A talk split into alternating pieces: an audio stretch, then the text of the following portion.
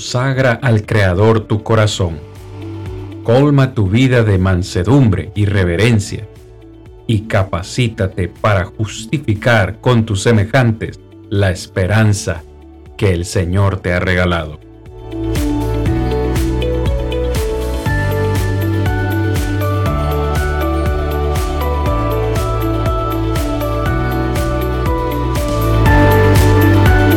Yo soy Cristian Vargas, evangelista de Plainview Iglesia de Cristo, y este es su programa, Defendamos Juntos la Esperanza. Muy buenas noches, amados hermanos y amigos. Un abrazo a la distancia de este su servidor, Cristian Vargas. Bienvenidos, hermanos. Bienvenidos al último episodio de esta tercera temporada de este su programa semanal Defendamos justo la esperanza, hermanos. Se nos terminó esta tercera temporada, sin embargo estamos felices con la satisfacción del deber cumplido, de haber compartido con ustedes a lo largo de estos más de tres meses, cada semana, importantes lecciones para nuestra vida espiritual. La lección de hoy, pues, no por ser la última, es la menos importante.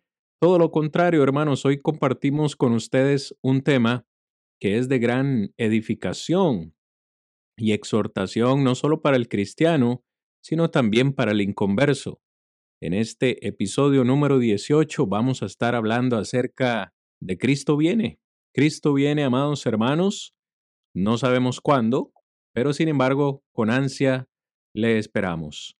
Mi hermano Rodrigo ya está listo también para compartir con ustedes esta enseñanza, al cual le damos la oportunidad de saludarles en esta noche. Hermano Rodri. Bien, gracias a Dios. Bien, hermano Cristian. Eh, gracias damos a Dios por la dicha y oportunidad que nos da de estar una vez más acá y como dices, nuestro último episodio de esta temporada. En realidad para nosotros y en lo personal ha sido de mucha bendición. Esperamos y confiamos en Dios que también para nuestros hermanos haya sido de mucha bendición y también esperamos que toda aquella persona que pueda escuchar este, estos episodios que hemos tenido en esta temporada también sean de mucho beneficio.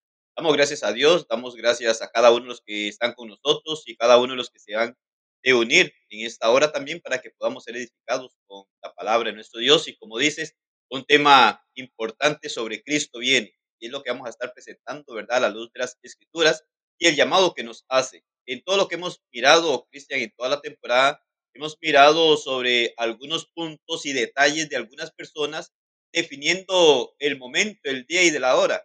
Pero es algo que no nos debe de preocupar precisamente a nosotros, sino lo que debe de preocuparnos es que Él viene, no importa cuándo y no importa qué día, pero viene. Y la necesidad de estar preparados, ¿verdad? Para poder encontrarnos con Él. Y es lo que queremos en esta noche el poder enfocarnos bajo este hermoso tema de que Cristo viene y así poder tener también las evidencias a la luz de las Sagradas Escrituras de saber que en realidad el Señor va a venir y pues vendrá en un momento en el cual no sabemos, pero que necesitamos prepararnos.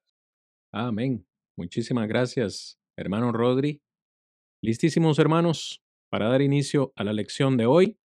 Quisiera yo introducir el tema de esta noche leyendo este versículo, palabras del apóstol Pablo a los hermanos de Corinto, en el capítulo 16, versículo 22, usted lo tiene en la pantalla, dice el apóstol, el que no amare al Señor Jesucristo sea anatema.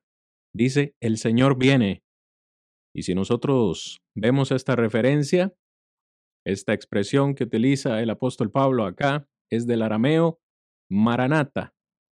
Así que lo que Pablo quiso decir en arameo, o la traducción que tenemos nosotros, es de una verdad que es ineludible. Hermanos, amigos y personas que hoy nos escuchan, Cristo viene, el Señor viene, y de eso queremos hablarles el día de hoy. Y queremos hablarles de esto precisamente porque a lo largo de esta temporada nosotros hemos presentado eh, con todos ustedes la postura o la teoría premilenial, en la cual, pues, hemos llegado a la conclusión, Rigo, de que esta doctrina premilenialista no tiene ningún fundamento bíblico. Ah, ellos han tomado textos fuera de su contexto y han, eh, pues presentado esta doctrina que nosotros en esta temporada hemos defendido siempre con la palabra abierta. Así que nosotros no podemos terminar, Rigo, esta temporada sin hablar acerca de este tema, de Cristo viene, porque probablemente, y sabemos que los premilenialistas nos, eh, nos han señalado o a menudo nos han acusado de que nosotros no creemos en la segunda venida de Cristo Jesús. Y esto hay que decirlo con toda honestidad, esto no es cierto.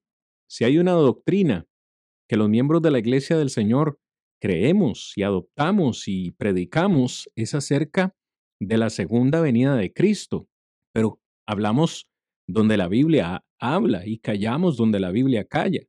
Hay una serie de acontecimientos y esto es lo que queremos presentarles en esta noche.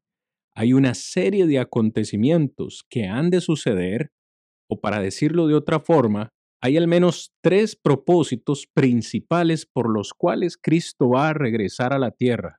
Tres en resumen. Y esos tres acontecimientos se los queremos presentar el día de hoy. Pero debemos decirlo con, todo, eh, con toda autoridad, sin miedo eh, a que nos señalen. Cristo viene, lo creemos y lo aceptamos. Y lo creemos y lo aceptamos porque la Biblia habla de ello. Hermano Rigo, ¿qué te parece?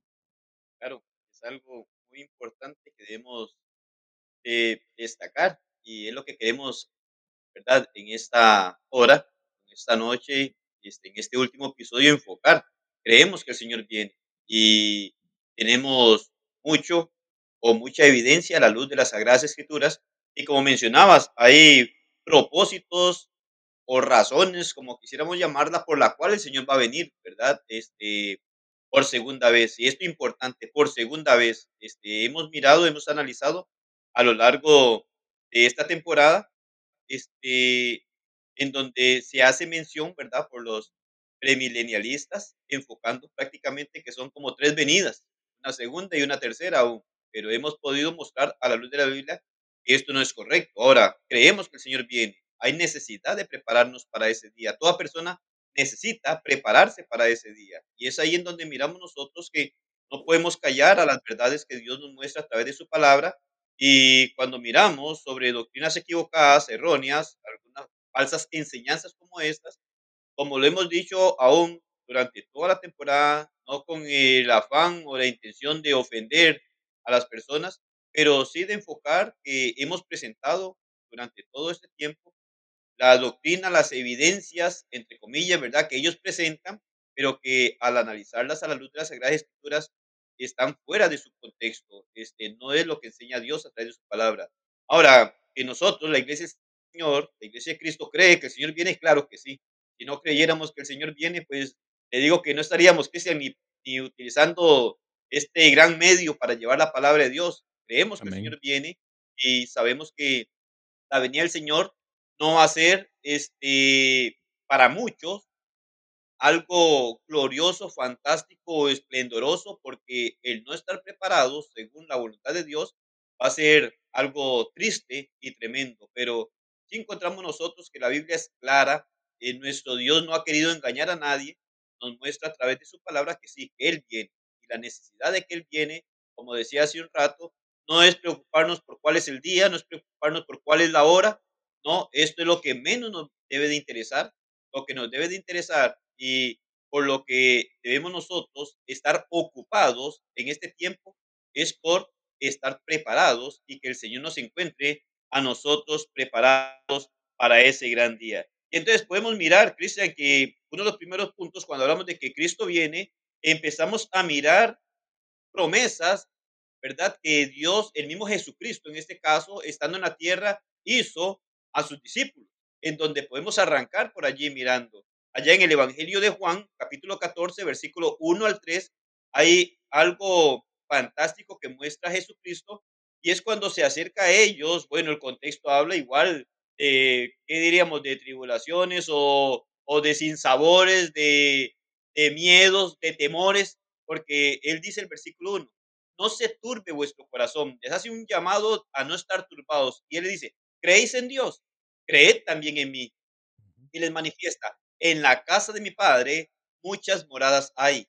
Si así no fuera, yo os lo hubiera dicho. Hoy pues a preparar lugar para vosotros. Y si me fuere, os prepararé lugar, vendré otra vez y os tomaré a mí mismo, para que donde yo estoy, vosotros también estéis. Claramente Jesucristo hace el enfoque o nos hace el enunciado claramente de que Él viene. Y Él les dice a sus discípulos, no se turbe vuestro corazón. Hay muchas cosas que pudiéramos hablar, pero no vamos a centrarnos en todo lo que nos habla el, versículo, pero el punto sí de, turbación, de preocupación, de, de temor, de miedo, les dice Él, no se turbe vuestro corazón. ¿Ustedes creen en Dios? Bueno, crean también en mí. Y hay algo seguro, y es que yo vendré otra vez, porque en la casa de mi Padre muchas moradas hay. Voy entonces a preparar lugar para vosotros y vendré otra vez y os tomaré. Entonces, hay un enfoque o una forma directa del Señor Jesucristo diciéndole a sus discípulos y no solo diciéndoles, Cristian, aquí se ve el sentido de una promesa, de la promesa de venir. Entonces, eso es lo importante. No se va a detener en ninguna parte de las escrituras a, hacer eh, referencia del día ni la hora, pero sí nos deja muy claro al momento o el acontecimiento que va a ocurrir de la venida del Señor. Así como se lo prometió a sus discípulos, miramos nosotros precisamente antes de ascender al cielo.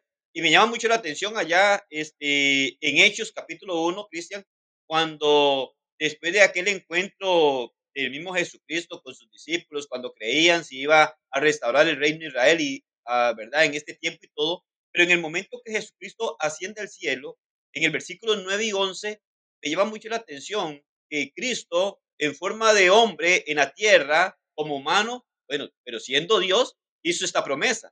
Pero ahora son personas celestiales, por así decirlo, porque son ángeles, lo que encontramos acá. Y en el versículo 9 al versículo 11, Él nos dice, y habiendo dicho estas cosas, viéndolo ellos, fue alzado y le recibió una nube que le ocultó en los cielos. Y estando ellos con los ojos puestos en el cielo, entre tanto que él se iba, he aquí se pusieron junto a ellos dos varones con vestiduras blancas, los cuales también les dijeron, varones galileos, ¿por qué estáis mirando al cielo? Este mismo Jesús que ha sido tomado de vosotros al cielo, así vendrá como le habéis visto ir al cielo. Los ángeles, esos dos varones son ángeles que se acercan a ellos y les hacen ver lo que va a ocurrir. De la misma manera que se ha ido, dice, va a venir otra vez. Entonces nos muestra a nosotros sobre que el Señor va a venir. No hay este, duda sobre esto. Nadie puede dudar sobre la venida del Señor. De todo lo que hemos mirado, que dentro de lo que es la venida del Señor, muchos han malinterpretado una forma que la Biblia no enseña, eso es otra cosa. Y que necesitamos nosotros conocerlo a la luz de la Escritura. Pero que hoy podemos mirar evidencia sólida a la luz de las Sagradas Escrituras que el Hijo de Dios, Jesucristo, el Mesías, les prometió a sus discípulos que vendría nuevamente y estos ángeles en el momento de la ascensión de Jesucristo también hacen la misma o el mismo enfoque haciendo referencia hacia lo que es la venida del Señor. Así como la habéis visto ir, vendrá otra vez. Y así podemos seguir tocando algunos otros textos. Tal vez este Cristian nos muestras alguno otro por allí en donde vamos a mirar también que son, diríamos que es, es la mesa servida que tenemos nosotros, ponerlo sobre las mesas en los textos claves en donde nos muestra sobre la veracidad de la venida del Señor. Nadie puede negar esto porque la Biblia nos lo muestra de una manera muy clara. Claro que sí, hermano. Y yo quería comentar que, bueno, varios escritores del Nuevo Testamento nos aseguran que Cristo ha de regresar. Yo en esta introducción citaba 1 Corintios 16, 22. Pablo dice, el Señor viene, Maranata. Pedro, como vamos a leer en un momento, también asegura que Cristo va a regresar. Pero uno podría decir, o cualquier persona podría decir, ¿y cómo le creemos a estos hombres si fueron simplemente hombres? Bueno, si usted no le quiere creer a Pedro, si usted no le quiere creer a Pablo, está bien, pero es que el texto que citabas de Juan 14 es el mismo Señor Jesucristo el que está hablando. Es Él el que está prometiendo a sus discípulos que va a ir a preparar moradas y que va a regresar. Entonces yo no sé, yo no sé ustedes, hermanos y amigos, pero yo le creo a mi Salvador lo que él dice.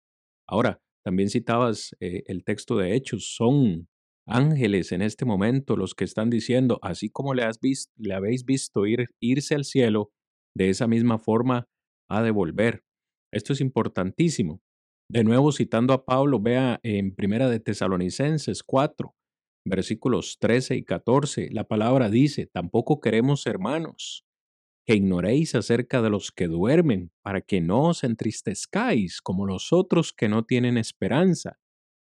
Porque si creemos que Jesús murió y creemos que también resucitó, también traerá Dios con Jesús a los que durmieron con él. Yo creo que este texto lo hemos citado en otras clases y ya lo hemos explicado. Pablo escribe a los hermanos de Tesalónica para animarles y decirles, el Señor va a regresar. No hay, no hay nada de malo, no hay por qué temer a la muerte, porque vamos a resucitar y de eso vamos a hablar en un momento. Pero Pablo acá nos vuelve a afirmar el hecho de que Cristo va a regresar y que va a regresar tan seguro, tan cierto como, como que el sol salió el día de hoy y como que ya se ocultó en muchos de nuestros países. Quiero citar a Pedro porque también Pedro es una, una de las fuentes con mayor veracidad que nosotros tenemos al hablar de la segunda venida del Señor. Usted probablemente lo ha leído en segunda de Pedro, capítulo 3. Voy a leer desde el 9, hermanos. Segunda de Pedro 3, 9 y 10. Dice el escritor, el Señor no retarda su promesa según algunos la tienen por tardanza, sino que es paciente para con nosotros, no queriendo que ninguno perezca, sino que todos procedan al arrepentimiento. Esta promesa que Pedro se está refiriendo acá es acerca de la promesa precisamente de su regreso.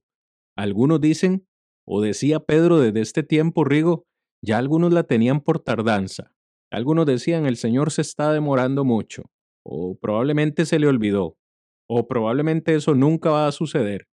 Han pasado ya más de dos mil años desde que Pedro hizo esta aseveración o esta declaración y el Señor no ha vuelto. Entonces, claro, muchos dicen, eso no es cierto, el Señor no va a regresar. Pero note lo que dice Pedro, la razón del por qué el Señor no ha regresado. Y es porque quiere que todos procedan al arrepentimiento. El Señor quiere que todos sean salvos y vengan al conocimiento de la verdad, dice Pablo en 1 de Timoteo 2, verso 5. Pero en el verso 10, en este contexto, dice el apóstol Pedro, pero el día del Señor vendrá como ladrón en la noche, en la cual los cielos pasarán con grande estruendo y los elementos ardiendo serán deshechos y la tierra y las obras que en ella hay serán quemadas. El día del Señor vendrá, y vendrá como dice, dice Pedro, así como, como un ladrón en la noche. De todos estos textos, Rigo, te dejo esta inquietud por ahí, tal vez la comentas, de todos estos textos que hemos leído, y podríamos citar otros, se nos dice de una segunda venida. Hay una seguridad de una segunda venida, se nos dice este probablemente cómo va a venir, muchos o todo ojo le verá, todo le escucharemos, pero no nos dice cuándo. Jesús ni siquiera dijo cuándo. Los ángeles no dijeron cuándo.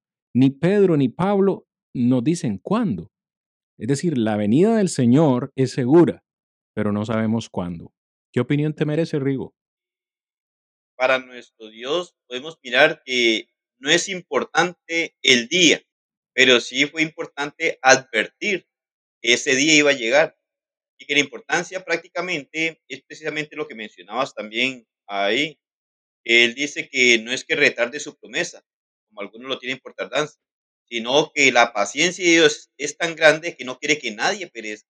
Pero usted ve que el mismo apóstol Pedro en el versículo 9 y 10 hace cuando en el 10 dice, pero, es decir, bueno, todavía no viene o todavía no ha venido, este, no es que retarde, no es que se ha olvidado, sino más bien sepan que sí va a venir y entonces vendrá, entonces nos habla claramente de un momento en el cual todo va a ser destruido. Entonces ahí es en donde nosotros miramos sobre esa venida. Posiblemente en ocasiones, si podemos mirarlo, Cristian, hasta nuestros tiempos, tal vez al mirar el tiempo transcurrir, decimos, bueno, este, eh, la ansiedad de por qué el Señor no ha venido y todo eso.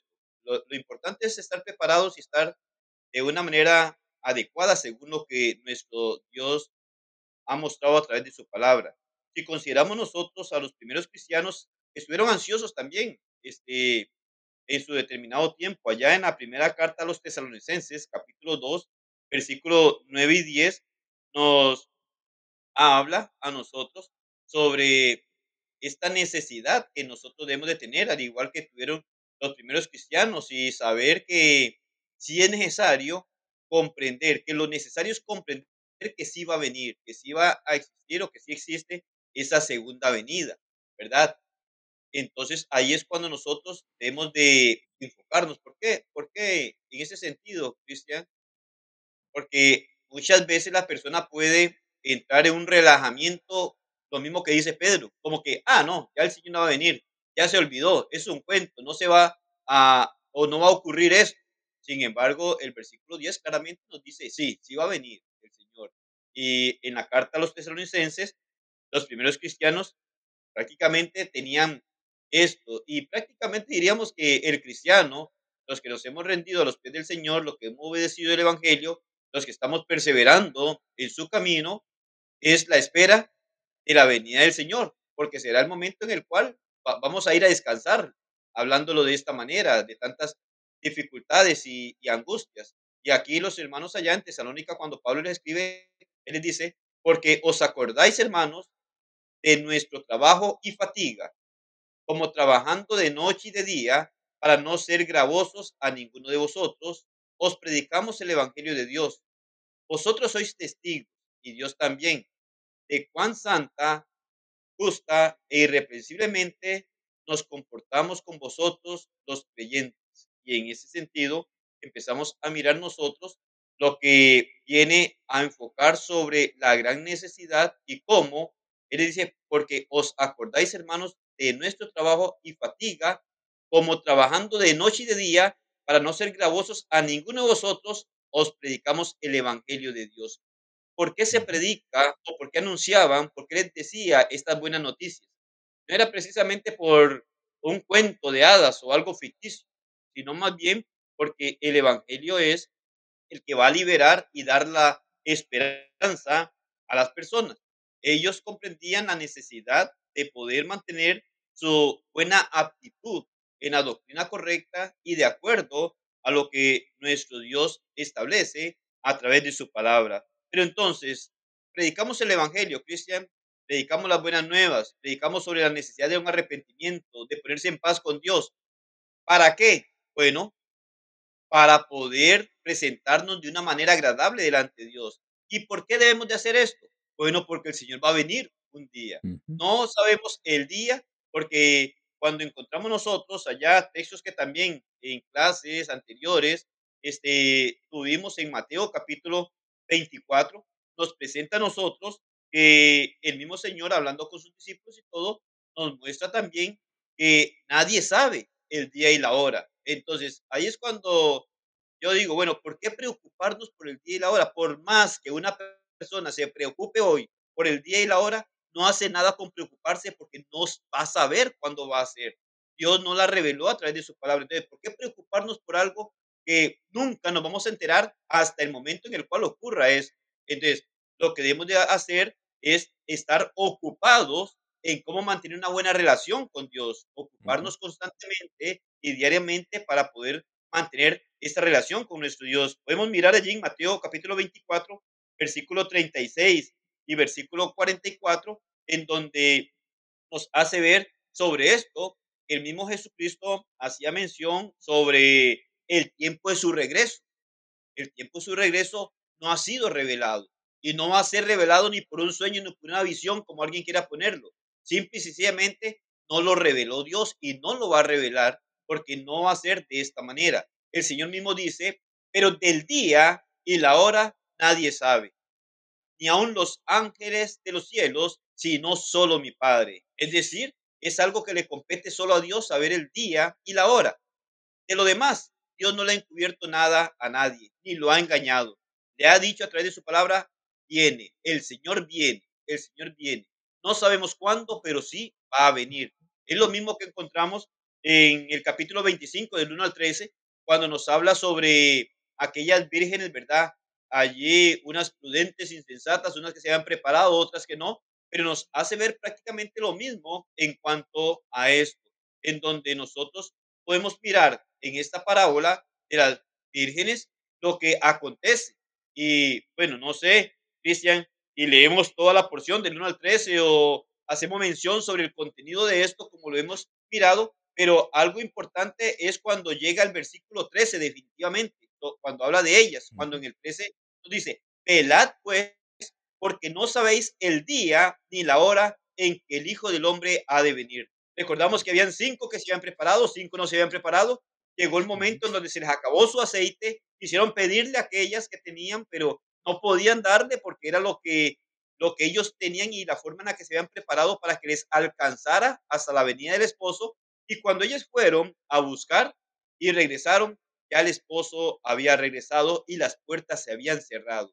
Y por eso dice, la gran necesidad es de velar porque no se sabe el día ni la hora en que el Señor va a venir.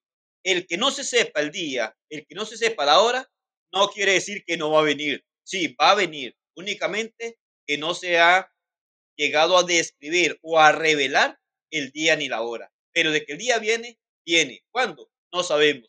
A lo mejor hasta podríamos decir, tal vez ni, terminamos el episodio de esta noche porque el Señor puede venir. Claro. Puede ser algo, ¿verdad? Puede ser mañana. Estamos muy cerca. Hablamos en estos tiempos cuando llegamos a estas épocas, en noviembre y estas fechas, decimos, bueno, está por terminar el año. Bueno, posiblemente falte un poquito más de, un mes y medio para terminar el año, pero no sabemos si lo vamos a terminar. Y, imagínate, Cristian, que hablamos y enfocamos sobre la venida del Señor, pero nosotros como seres humanos no podemos mirar solamente apuntando a la venida del Señor, porque puede hacer que a nosotros se nos acabe la vida antes de la venida del Señor. Entonces, puede hacer que moramos y el Señor no ha venido. Entonces, eso no tiene importancia en el sentido que tiene que ser que Él venga mientras yo estoy vivo. No, puede hacer que se me acabe la vida antes de que Él venga. Entonces, ya sea que estemos vivos para ver su venida o que hayamos partido antes de su venida, hay una gran necesidad de estar preparados. Ninguno de nosotros sabe el día, la hora ni cómo vamos a morir. De igual forma, nadie sabe el día ni la hora en la que el Señor va a venir. Pero para cualquiera de los dos eventos hay una gran necesidad y, y llamado de atención a la luz de las Sagradas Escrituras a estar preparado. ¿Por qué? Porque ya después de muerto no podemos hacer nada. Igual, después de que el Señor venga, no se puede hacer nada. Hay que estar preparado para ese momento. Rigo, y qué importante lo que estás diciendo en este momento, porque pensaba yo ahorita, eh, cuando mencionas lo de la preparación, justamente lo importante que es estar preparado, porque no solamente el Señor va a venir, eso es una verdad que estamos diciendo hoy y queda clara, el Señor va a venir, pero así como el Señor va a venir, la ley de la vida también nos dice que la muerte algún día nos va a tocar a todos, también va a venir. Un hermano solía decir que la muerte tiene por apellido segura. El apellido de la muerte es segura, ¿verdad? Y es segura para todos. Entonces, fíjate qué curioso porque todos los que murieron ayer pensaron que iba a haber un hoy para ellos. Y muchos de los que murieron hoy pensaron que habría un mañana. Entonces, aquí es donde nos tenemos que poner a reflexionar, porque yo estoy seguro que todos, tú y yo, Rigo, tú y yo, y todos los que están escuchando este episodio, todos tenemos planes hechos ya.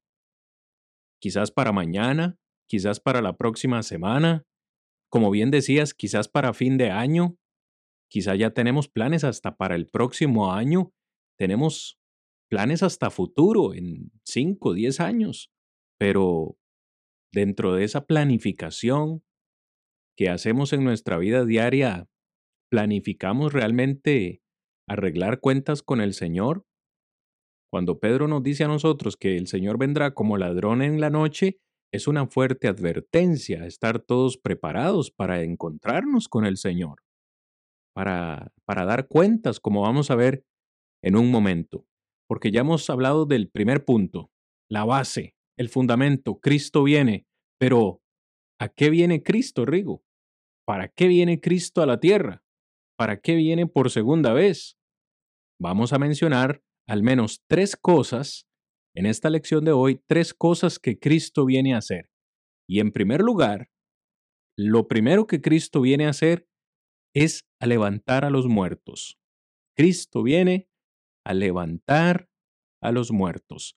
¿Te parece si entramos en detalle, Rigo, leyendo un texto que parece ser, digo, fundamental en la enseñanza de la resurrección tan importante? Es la resurrección de los muertos que el apóstol Pablo dedicó todo un capítulo, el capítulo 15 de Primera de Corintios, para explicar esta, este evento de la, de la resurrección de los muertos, porque bien sabemos que en ese tiempo había quienes no creían en la resurrección de los muertos. Y digo, podría ser el caso incluso en estos tiempos. Voy a leer, Rigo, versículos 12 al 20 de Primera de Corintios, para luego ir citando también otros textos que son importantes para esta lección. Primera de Corintios 5:12, hermanos, espero me sigan en la lectura. Pero si se predica de Cristo, que resucitó de los muertos, ¿cómo dicen algunos de entre ustedes que no hay resurrección de muertos? Porque si no hay resurrección de muertos, tampoco Cristo resucitó. Y si Cristo no resucitó, vana es entonces nuestra predicación, vana es también nuestra fe.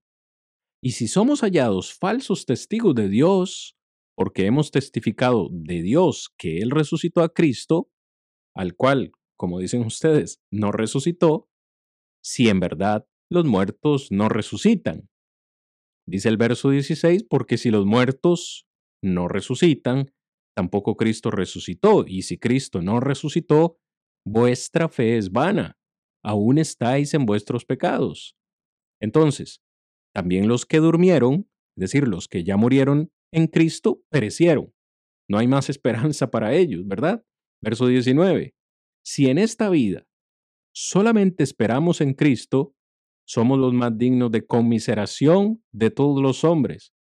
Mas ahora, vea el enunciado, mas ahora Cristo ha resucitado a los muertos, primicia de los que durmieron es hecho. Porque por cuanto la muerte entró por un hombre, también por un hombre la resurrección de los muertos. Verso 22, porque así como en Adán todos mueren, también en Cristo todos serán vivificados. He querido hacer eh, toda esta lectura, hermano Rodrigo y amigos, porque es prácticamente el fundamento de lo que queremos decir en este, en este segundo punto. Cristo viene a resucitar a los muertos. Algo que necesitamos entender todos es que cuando Cristo regrese, algunos van a estar muertos y otros van a estar con vida. Todos vamos a enfrentar o, a ver ese momento, ¿no? Solo que cuando Cristo regrese, pues algunos ya habrán partido de esta tierra, como dice la Biblia, habrán dormido y otros probablemente estarán, perdón, con vida. Entonces, Pablo hace esta aclaración a aquellos hermanos eh, en Corinto que probablemente tenían, tenían esta tendencia a no creer en la resurrección. Y es muy importante que hoy, si alguien tiene esta mentalidad, esta forma de pensar, pueda tomar en consideración las palabras de, la Biblia. Cristo viene a resucitar. ¿Y por qué viene a resucitar? Bueno, porque Él mismo es, eh, e, es el primero que resucitó entre los muertos por la gloria y el poder del Padre Celestial. Así que esta es la base de nuestra esperanza, Rigo. Eh, yo creo que las palabras de Pablo calan tan profundo en el corazón del cristiano, eh, nos hace un llamado de atención si Cristo no resucitó, eh, traigamos esto al presente, a, lo que estamos haciendo hoy, Rigo. Si Cristo no resucitó, ¿qué estamos haciendo tú y yo acá? Gastamos el tiempo, ¿no? En esta tercera temporada. Si Cristo no estuviera vivo, ustedes que nos escuchan, están perdiendo el tiempo. Vana es nuestra fe, vana es nuestra predicación. Estamos gastando el tiempo. Entonces es algo que debemos poner en nuestra mente, Rigo. Y es muy interesante poder notar como, vamos, a levantar a los muertos y que evidencia de eso es la resurrección de Cristo. Pero importante el poder notar sobre esa venida que vendrá el Señor a levantar a los muertos, en donde podemos entender entonces que no se termina todo después de muerto, como decir, bueno, los que mueren no gozan de la venida del Señor y están exonerados a un juicio.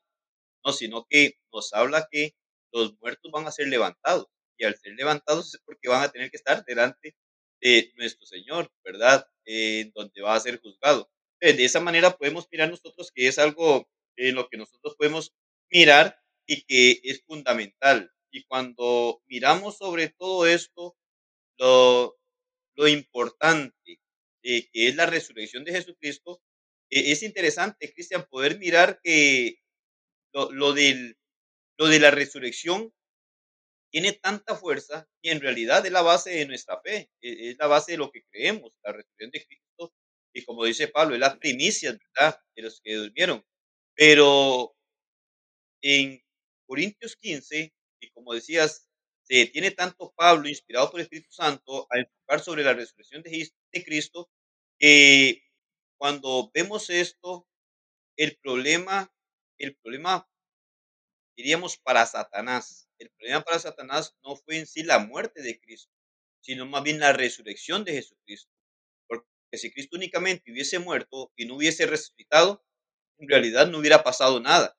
Y es tan interesante esto que aún los judíos, cuando dieron muerte a Jesucristo y encontramos nosotros todo lo que quisieron hacer, ellos se preocuparon sobre lo que Cristo había hablado sobre, la, sobre su resurrección porque aún ellos pidieron custodiar la tumba para que, según ellos, no se diera una mentira de que Cristo hubiese resucitado y hubiese sido más bien su cuerpo porque lo robaron sus seguidores. Y entonces se deja ver que el punto de la resurrección es un punto céntrico en la fe del cristiano, es la, es la base de nuestra fe. Entonces cuando usted ve, por ejemplo, en Mateo 27, 62 al 66, y todo lo que ocurrió cuando los judíos quisieron evitar que Jesucristo resucitara o que se diera la resurrección. Entonces, el hombre no puede tener a nuestro Dios. Cuando Dios obra y trabaja, pues se manifiesta de la manera que Él ha planificado y ha diseñado su forma, en este caso, de reconciliar al hombre consigo mismo. Entonces, cuando vemos esto, es algo en donde da mucha fuerza lo que es la resurrección y es que para nosotros hoy poder ver que Cristo viene a levantar a los muertos, la base y el poder de que esto va a existir está en la misma resurrección de Jesucristo, porque Jesucristo resucita y viene a ser aquella primicia que va a dar evidencia sólida de que también existirá una resurrección cuando el Señor venga, porque Él va entonces a traer o a levantar a los muertos. En Mateo 27, 62 nos dice, al día siguiente, es después de la preparación, se reunieron los principales sacerdotes y los fariseos ante Pilato, diciendo, Señor, nos acordamos que aquel engañador dijo, viviendo aún, después de tres días resucitaré. Entonces le piden ellos, manda pues que se asegure el sepulcro hasta el tercer día. No sea que vengan sus discípulos de noche y lo hurten y digan al pueblo, resucitó de entre los muertos. Y será el postrer error peor que el primero. Y Pilato les dijo, ahí tenéis una guardia, una guardia y asegurarlo como sabéis. Entonces ellos fueron y aseguraron el sepulcro, sellando la piedra y poniendo la guardia. Ella, Cristian, desde antes se sabía lo poderoso que vendría a ser una resurrección.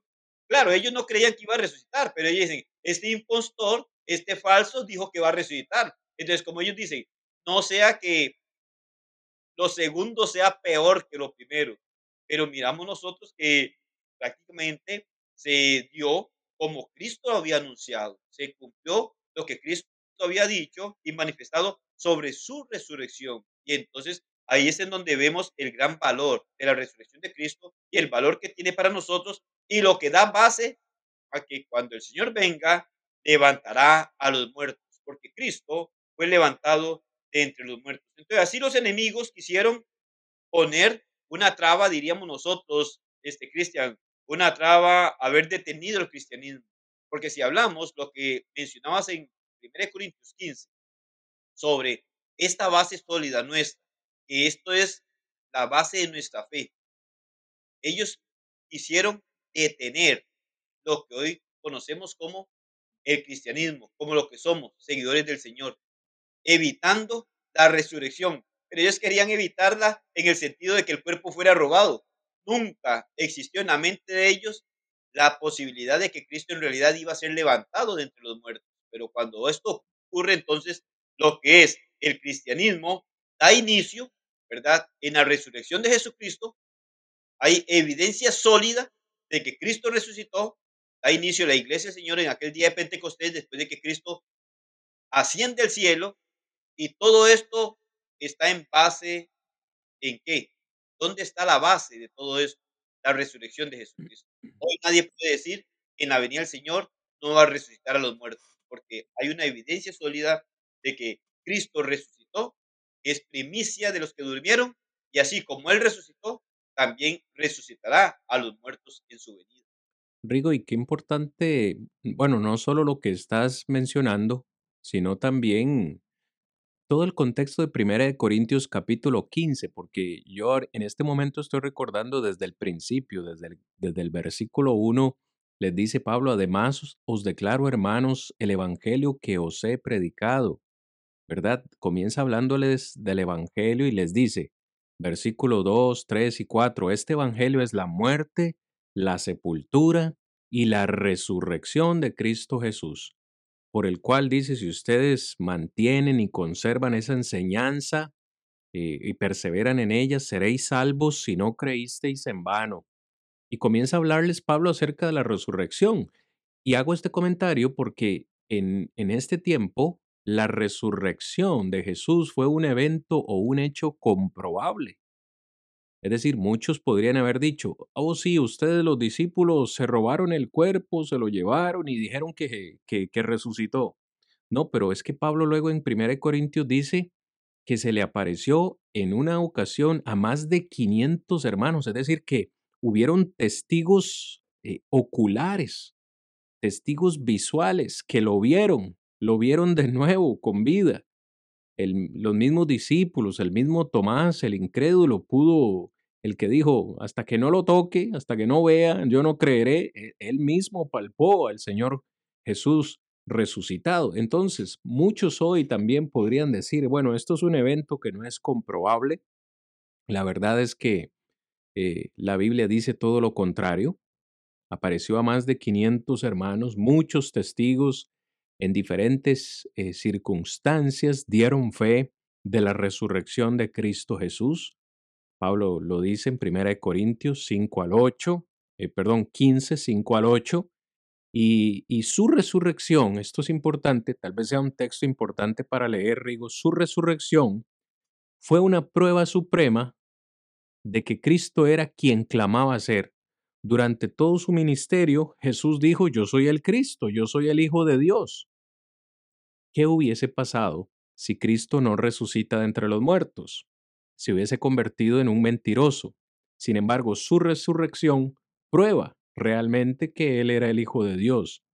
Quizás le, debamos leer este texto de Romanos capítulo 1, verso 4. Voy a leer desde el 3, dice Pablo, acerca de su Hijo, nuestro Señor Jesucristo, que era del linaje de David según la carne, y que fue declarado Hijo de Dios con poder, según el Espíritu de Santidad. ¿Por qué? ¿Por qué? ¿O cómo? ¿O a través de, de qué Jesús es declarado Hijo de Dios con poder? Dice, por la resurrección de entre los muertos. Qué importante, hermanos, recordar esto. La resurrección prueba que Jesús era quien clamaba ser. De hecho, lo llevaron a la cruz por, por lo que clamaba, ¿no? Por hacerse, según ellos, eh, hijo de Dios. Pero esto es, eh, para mí, fortalece grandemente eh, mi vida porque es reconocer que he creído en un Salvador que está vivo, no no en alguien que murió y fue sepultado y quedó ahí, en esa tumba. No. Quiero leer, hermano Rigo, si me lo permites, esta, esta cita de un musulmán que quiero compartirla con todos. Dice que un musulmán describió la hermosa tumba de Mahoma y este musulmán se burló de un cristiano y le dijo al cristiano, ustedes cristianos no tienen nada como esto. Es decir, se jactaba de lo linda y hermosa que era la tumba de Mahoma. Y le dijo al cristiano, ustedes no tienen nada así. Y el cristiano estuvo de acuerdo y sonriente le dijo, pues esa es la diferencia entre el Islam y el cristianismo. Tienes un profeta muerto, pero nosotros tenemos un Salvador vivo, que está a la derecha del Padre. Qué hermoso esto, ¿no, hermanos? Nuestro Señor resucitó y sabemos que cuando Él regrese, va a resucitar a los muertos. Por cierto, buenos y malos, porque aquí hay que hacer la, la aclaración. Todos los muertos van a resucitar el mismo día. No que Cristo va a resucitar a los muertos un día, a los, a los buenos, y a los malos los va a resucitar en otro día. ¿Verdad que no, Rigo? Todos van a resucitar en el mismo acontecimiento. Quizás leemos un texto bíblico que lo fundamente y me lo, me lo explicas, Rigo.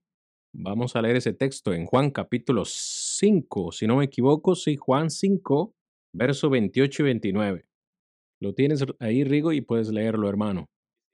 No os maravilléis de esto, porque vendrá ahora cuando todos los que están en los sepulcros oirán su voz, y los que hicieron lo bueno saldrán a resurrección de vida, mas los que hicieron lo malo a resurrección de condenación.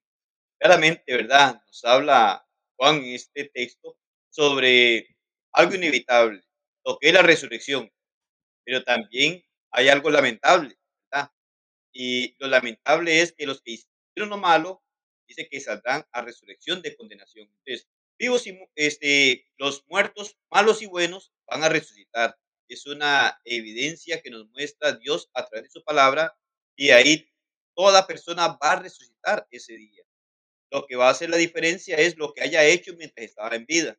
Y eso conforme a lo que Dios ordenó, pues va a tener una resurrección para vivir eternamente con Dios. Pero si no vivió como Dios ha ordenado, entonces es un problema, ¿verdad? Al cual va a enfrentar por la eternidad. Pero lo esencial y lo importante ahorita es poder mirar que toda persona va a resucitar.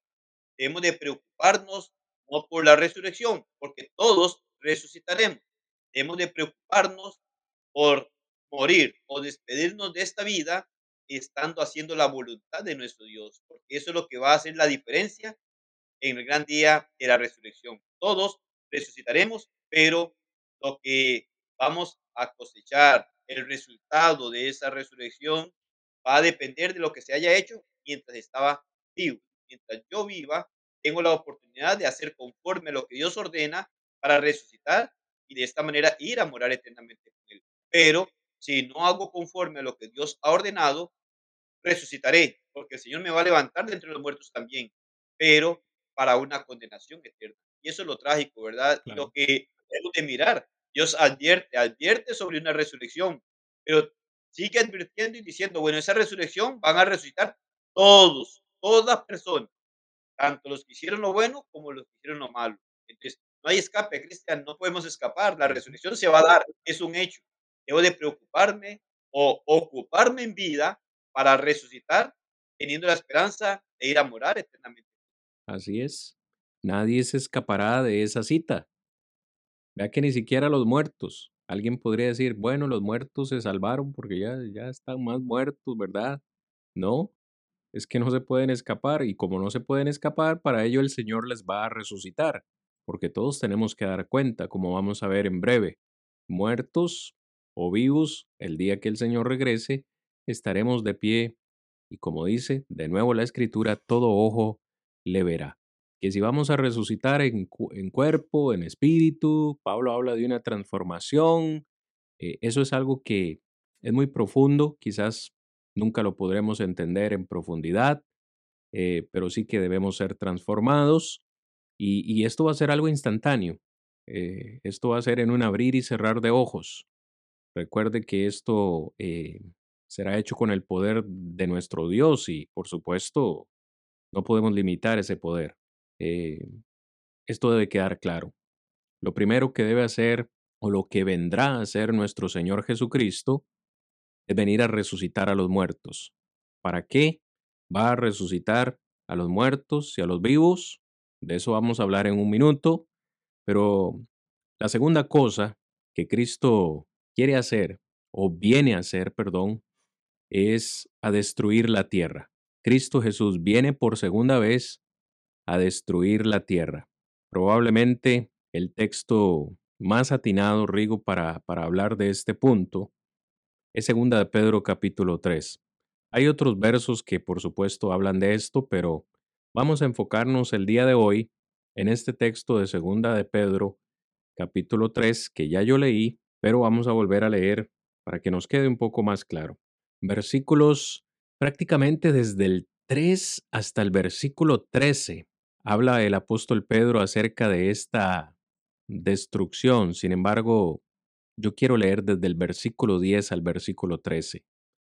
Pero el día del Señor vendrá como ladrón en la noche, en el cual los cielos pasarán con gran estruendo, y los elementos ardiendo serán deshechos, y la tierra y las obras que en ella hay serán quemadas. Puesto que todas estas cosas han de ser deshechas, ¿cómo no debéis vosotros andar en santa y piadosa manera de vivir? esperando y apresurándoos para la venida del día de Dios, en el cual los cielos encendiéndose serán deshechos y los elementos siendo quemados se fundirán. Pero nosotros esperamos según sus promesas cielos nuevos y tierra nueva en los cuales mora la justicia, dice el versículo 13. Hermanos, de esto hay mucho que hablar, pero poco tiempo tenemos, porque si nos ponemos, Rigo, en detalle a, a explicar cada una de las cosas que Pedro ha mencionado acá, yo creo que necesitamos, necesitaríamos otra clase. Y hoy es el último episodio. ¿Qué es lo que debe quedar claro? Es el hecho de lo que Pedro está diciendo. Esta tierra tal cual la conocemos hoy, este mundo material, va a ser destruido. ¿Cuándo? Pedro dice el día que el Señor regrese.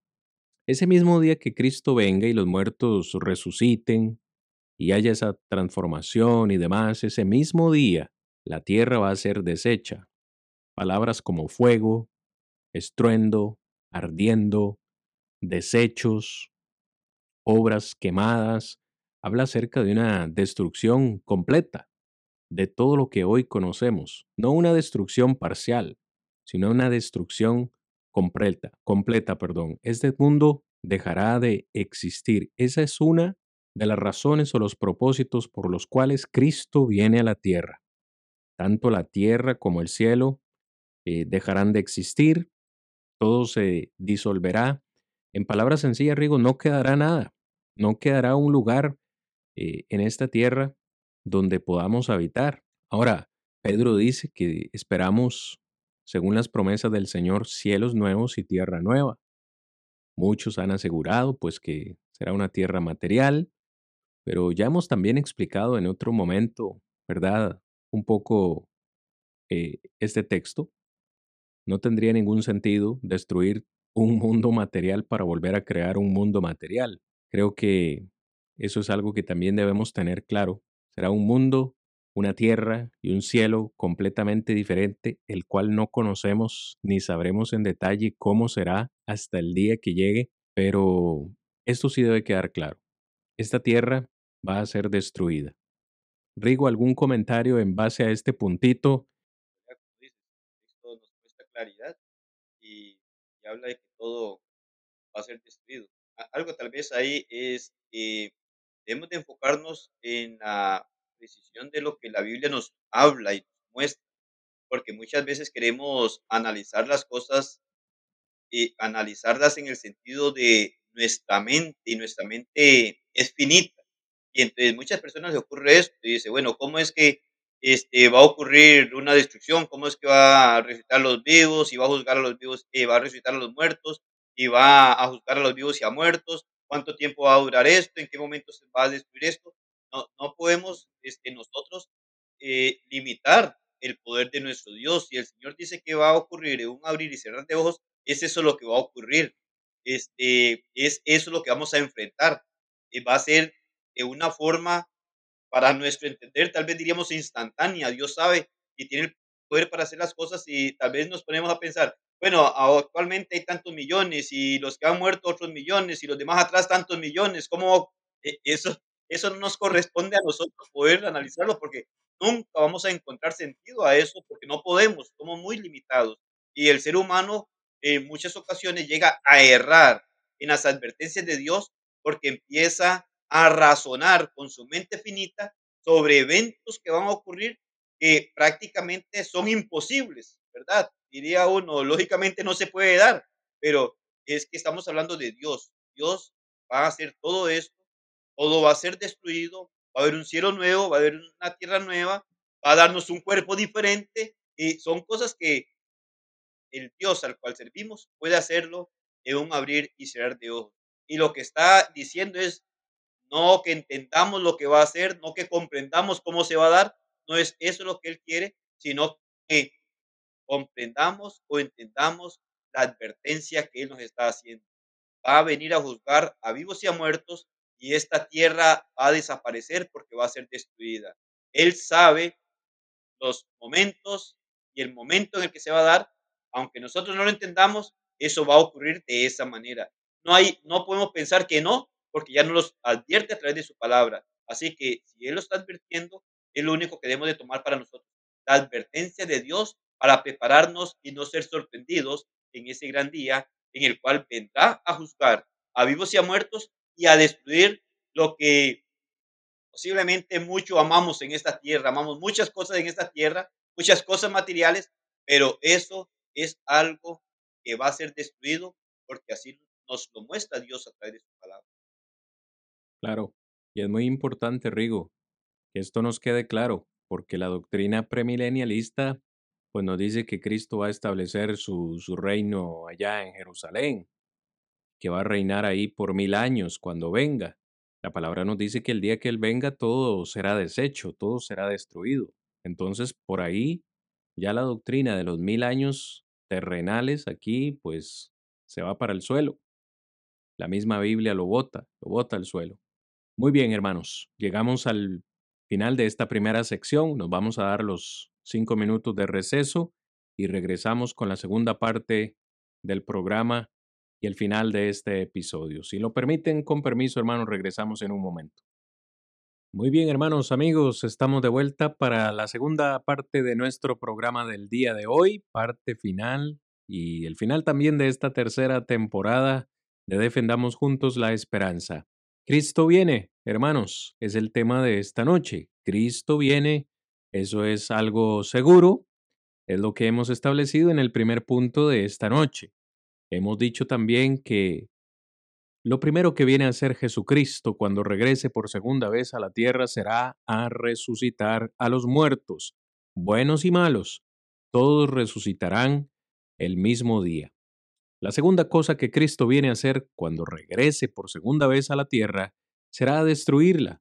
Pedro dice que todos los elementos, esta tierra tal cual la conocemos, será destruida el mismo día que Cristo regrese a la tierra por segunda vez pero hay una tercera cosa, Rigo, y probablemente, digo, de las tres que vamos a mencionar hoy, esta sea la más importante. Hay una tercera cosa que Cristo viene a hacer cuando vuelva a la tierra, y eso es, hermanos y amigos, a juzgar a los vivos y a los muertos ya resucitados. Yo diría, en términos generales, a juzgar a la humanidad.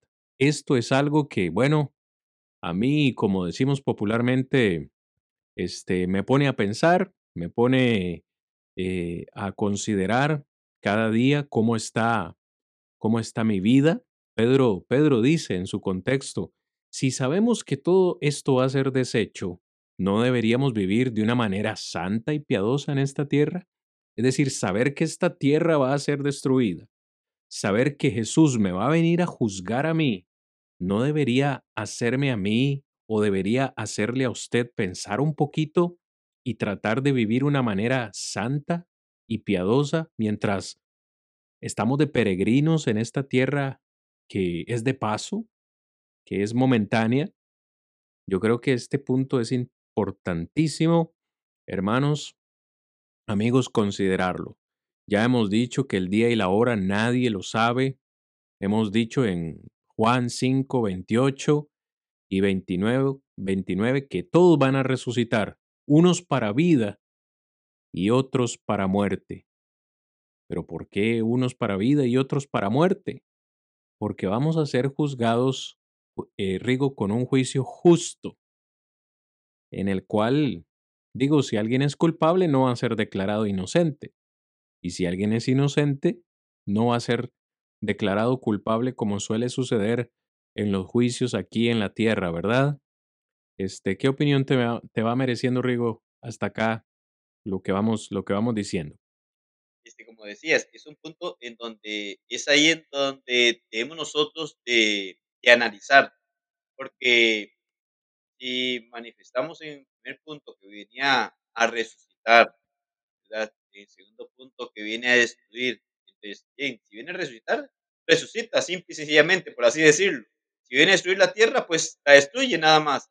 Pero ya en este punto es más personal, porque dice que va a venir a juzgar a vivos y a muertos. Y como decías, prácticamente lo que dices, a juzgar a la humanidad. Hay un día, allá en Hechos 17:31, cuando nos habla que Dios ha establecido un día, otra vez, repite, y, y decimos, bueno, establece un día, no nos dice cuál es ni qué hora, pero sí nos dice que hay un día que ha señalado Dios para juzgar al mundo. Y entonces ahí es cuando nosotros miramos la gran necesidad de tener esa gran preparación, porque ya en el versículo 30 había dicho que Dios habiendo pasado los tiempos de la ignorancia, ¿verdad? Pero en este dice, por cuánto, y ahí es donde habla, por cuánto ha establecido, ¿verdad? Dice, un día en el cual juzgará al mundo con justicia, lo que decías, con justicia, es decir, va a ser justo. Este, y él dice, ¿por quién? ¿Cómo es esta base? ¿Cuál es la razón? Bueno, él dice, por aquel varón a quien designó, dando fe a todos con haberle levantado de los muertos. Jesucristo es el centro de ese juicio. Y a raíz de que resucitó nuestro Señor, también entonces Dios ha establecido un día en el cual nos va a juzgar. Importante. Ahora, ¿cómo va a ser el juicio? ¿De acuerdo a qué? ¿Qué es lo que enfoca? Claramente Juan 12:48 nos dice a nosotros y es ahí en donde nosotros podemos darnos cuenta. Ahora decías que este, Pedro hacía eh, la exhortación a la necesidad de comprender que si todo va a ser desecho, entonces, ¿cuál es la forma que debemos de vivir? Claro, una forma piadosa y justa delante de Dios no se puede dar a criterio personal, sino de acuerdo a lo que Dios establece a través de su palabra. Y es que es por medio de su palabra que va a juzgar a vivos y a muertos, porque Juan 12:48 dice, el que me rechaza y no recibe mis palabras, tiene quien le juzgue. La palabra que he hablado, ella le juzgará en el día postero. Y estamos hablando, Cristian, aquí, amigos, hermanos, que el rechazar la palabra no es únicamente rechazar y recibir como decir, sí creo que existe Dios o no creo que existe Dios, este, aceptándolo o negándolo, sino que está hablando, y es lo que hemos tratado de hacer durante esta temporada, precisamente con el tema sobre el premilenialismo y las falsas enseñanzas. ¿Por qué? Porque presentamos lo que Dios dice de acuerdo a su palabra. Si nosotros no nos aferramos, si nosotros no llegamos a aceptar y no hacemos conforme lo que Dios establece a través de su palabra, es su misma palabra la que nos va a juzgar, porque en su palabra nos va a decir, te mandé esto de usted y no lo hizo. Bueno, le pedí esto y sí lo hizo. Entonces, ahí es en donde nosotros debemos de mirar en dónde estamos ubicados. ¿Por qué? Porque es Dios a través de su palabra que va a llevar a cabo el juicio, el gran día del el juicio final, valga la redundancia. ¿Por qué? Porque ese gran día en donde se establezca y venga el Señor a hacer el juicio, no va a juzgar a ninguna persona con algo que no conozca. no va a ser injusto Dios en reclamarlo pedirle cuenta a una persona por algo que no sabía o no conocía.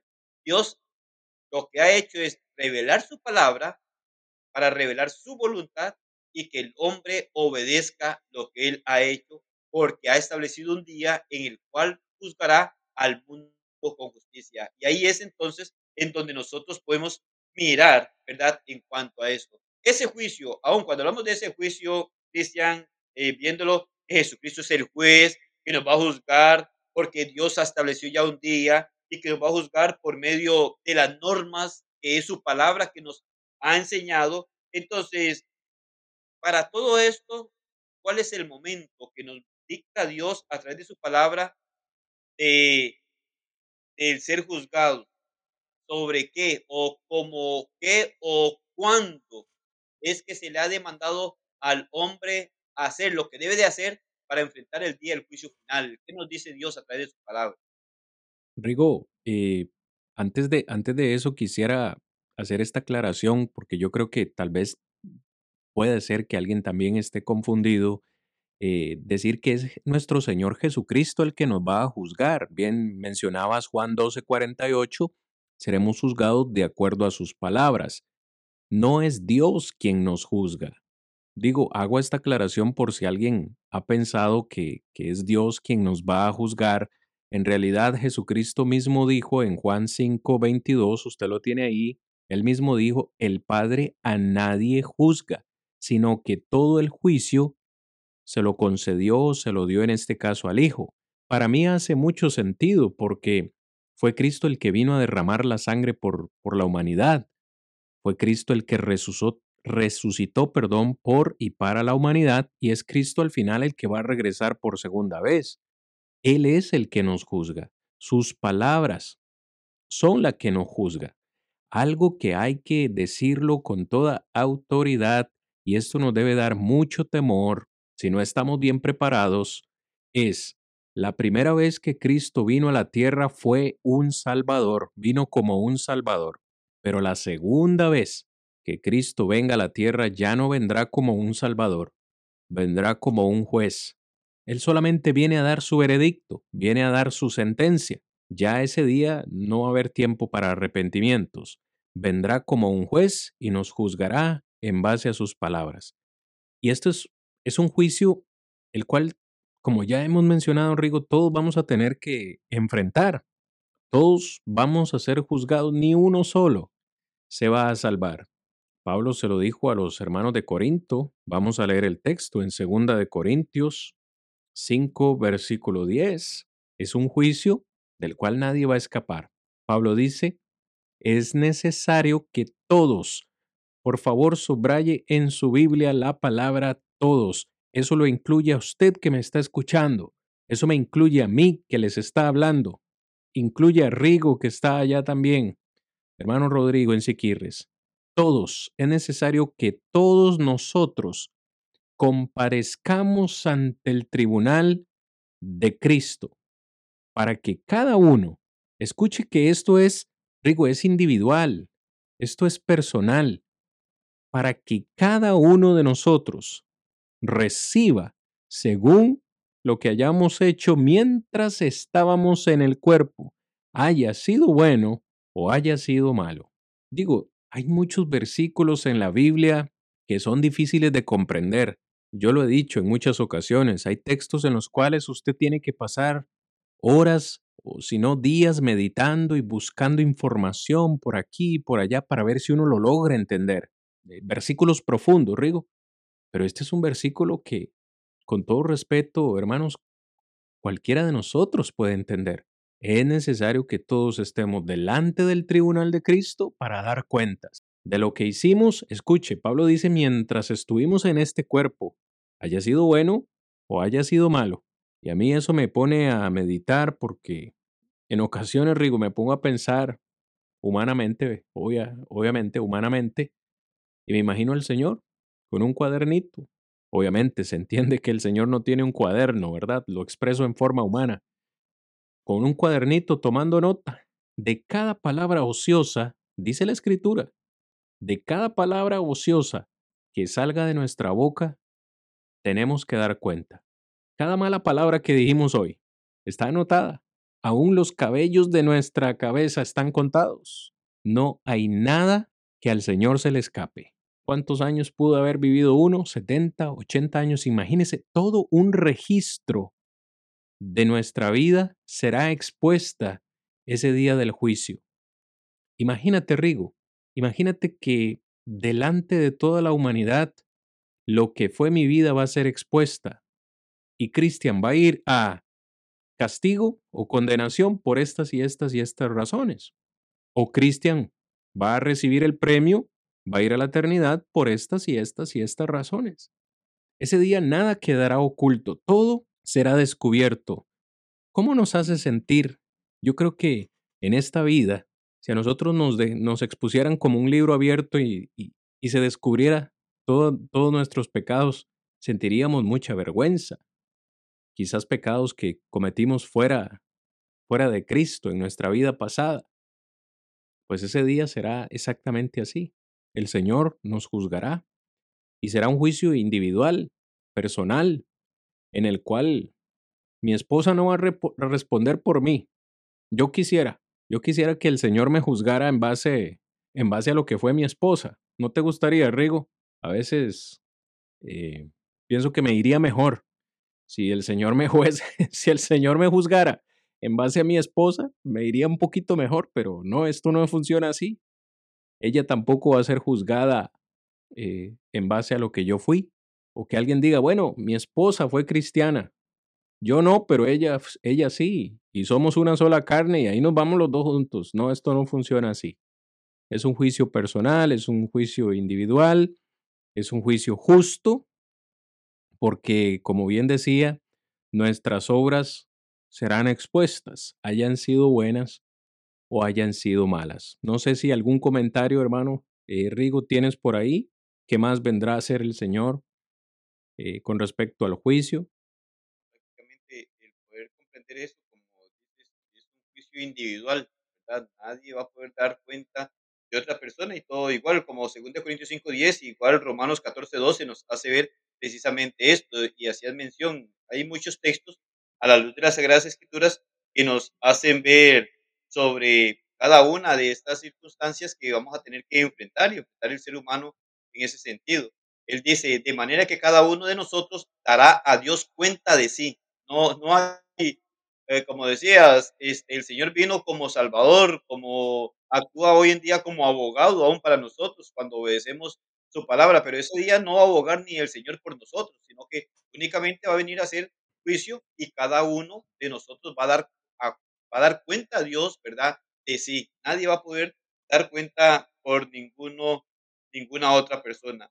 Eso nos hacen ver claramente que el juicio será por nuestras obras, Claramente Pablo lo hace ver aquí, otros muchos textos nos hacen ver lo mismo, es lo que hemos hecho mientras estábamos en vida, mientras estábamos en este mundo, este mundo material que va a ser destruido, mientras estuvimos en esta tierra, todo lo que hicimos, eso es lo que va a juzgar nuestro Dios. Y todo lo que hicimos, saber si es de acuerdo a lo establecido por Dios a través de su palabra o no. Y ahí es en donde nosotros hoy en día debemos de tomar en cuenta. El Señor no recordemos, pero sí es paciente para que podamos arreglar nuestra vida, nuestra relación con Él, para poder entonces tener este, la preparación para ese gran día del juicio final, vamos a ser juzgados por nuestro Dios y Cristo vendrá entonces a juzgar, recordemos, a vivos y a muertos.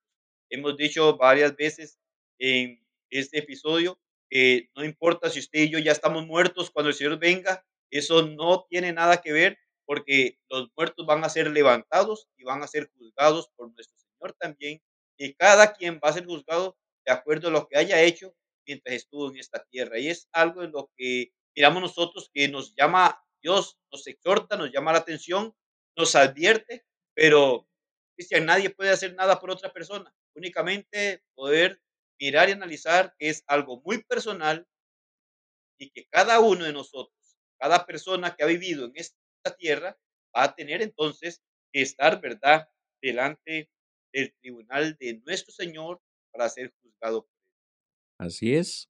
Una vez más hacemos un llamado, una invitación a todos los que nos escuchan a hacer una reflexión. ¿Cómo está nuestra vida? ¿Cómo está tu vida hoy delante del Señor? Si nosotros somos realmente honestos con nosotros mismos y no nos podemos mentir, sabemos que siempre hay algo que cambiar, siempre hay algo que corregir. Nuestra vida no será completamente nunca perfecta, pero si estamos en Cristo, tenemos la seguridad que el Señor aboga por nosotros. Porque como ya he dicho, el día del juicio, todo será revelado. Vea este texto de Eclesiastés, capítulo 12, versículo 14. El sabio Salomón dijo, porque Dios traerá toda obra. ¿Cuántas obras? Toda obra. El Señor traerá a juicio juntamente con toda cosa encubierta, sea buena o sea mala. El Señor, nuestro Dios, traerá toda obra a juicio. No que Eclesiastés se esté contradiciendo con las palabras del Señor Jesús, por supuesto que no, porque yo hace un momento mencioné que es Jesús el que traerá el juicio, es Jesús el juez. Salomón nos dice que Dios traerá toda obra a juicio. Bueno, sabemos que Jesús es Dios. No vamos a entrar en detalles en este momento, en, esa, en ese particular. No vamos a hablar de la deidad en esta noche, pero Jesús es Dios, la segunda persona de la deidad. Así que hace bastante sentido, pero lo que quiero rescatar acá es que juntamente con toda cosa encubierta, todos esos pecados que muchos de nosotros tratamos de ocultar para que nadie lo sepa, eh, Rigo, pecados que han estado en nuestras familias por generaciones, esposos que probablemente han cometido infidelidad, su esposa lo desconoce, sus hijos lo desconocen, eh, pecados ocultos, pecados ocultos. El Señor, como decía yo hace un momento, lo sacará a la luz. Toda obra eh, o toda cosa encubierta será puesta en el juicio haya sido buena o haya sido mala. Eso a mí me hace meditar mucho y le invito a todos en esta noche también a meditar cómo está su vida con el Señor. ¿Por qué? Eh, para finalizar este punto, una vez más, si yo sé que voy a ser juzgado por Dios o por Cristo y que va a ser un juicio justo y en el cual voy a recibir lo que me merezco, si hay algo negativo o malo en mi vida por lo cual deba dar cuentas, pues es muy, es muy sensato, sería muy insensato, muy sabio que yo me arrepienta de mis pecados. Tú mencionabas ahora Hechos 17, verso 30 y 31. Dios, habiendo pasado por alto los tiempos de esta ignorancia, dice eh, Pablo, perdón, ahora manda a todos los hombres en todo lugar que se arrepientan ¿Por qué hay que arrepentirse? O sea, ¿cuál es el sentido de arrepentirse? Dice el verso 31, porque ha establecido un día en el cual juzgará al mundo con justicia por medio de aquel varón a quien designó dando, dando fe a todos con haberle levantado de los muertos. Es decir, es muy importante arrepentirse. ¿Y qué es arrepentirse? Arrepentirse viene de una palabra griega que significa literalmente un cambio de mente, un cambio de, de corazón, un cambio de dirección. Es reconocer que si estoy haciendo algo incorrecto, voy a dejar de hacerlo. Voy a parar, voy a detenerme de hacer eso incorrecto que estoy haciendo. ¿Por qué? Porque simplemente Dios me pide que lo haga. Sea lo que sea. Porque aquí no vamos a categorizar que un pecado sea más grande que otro. No, pecado es pecado desde una mentira hasta un asesinato, un adulterio, si su problema es la mentira, hay que dejarla. Si su problema es eh, eh, el alcohol, hay que dejarlo. Si su problema es el adulterio, hay que dejarlo, sea cual sea el pecado que hay en su vida, hay que dejarlo. La gritería, el enojo, ¿cuántas cosas negativas necesitamos cambiar? De todas ellas, vamos a dar cuenta. Muy bien, Creo que el tiempo va avanzando bastante rápido. Hemos mencionado, Rigo, las tres cosas principales que Cristo va a hacer o realizará cuando venga por segunda vez. resucitar a los muertos, destruir la tierra y juzgar a la humanidad. Después de eso, ¿qué sigue? Es lo último que queremos considerar en el episodio de hoy. Digo, después de que todo el mundo sea juzgado, la tierra sea destruida, ¿qué va a pasar después? ¿Qué pasará después? Bueno, la Biblia también nos habla y nos enseña de esto. Y la Biblia dice que después de ese día comenzará la eternidad. ¿Cuándo terminará la eternidad, Rigo? La eternidad, pero no tendrá fin, por eso es la eternidad. Desde ese día comenzará la eternidad. A partir de ese momento, el cielo será el hogar eterno de los justos. Claro, Rigo, uno escucha esto y uno se llena de, de emoción. Digo, ¿quién no, ¿a quién no le emociona saber que finalmente será cumplida la promesa de Juan 14? En la casa de mi Padre muchas moradas hay, voy pues a preparar lugar para vosotros, para que donde yo esté, vosotros también estéis. Yo quiero estar ahí. Muchos vamos a querer estar ahí, pero no todos van a estar ahí. Cuando hablamos de eternidad, y lo hemos dicho, Rigo, en varias ocasiones, especialmente en la temporada anterior, donde hablamos del cielo y el infierno, en la eternidad solo hay dos destinos posibles, o el cielo o el infierno. Y nadie más que usted sabe cuál es el destino que le espera. Pero desde ese día, el cielo será el eterno hogar de los justos.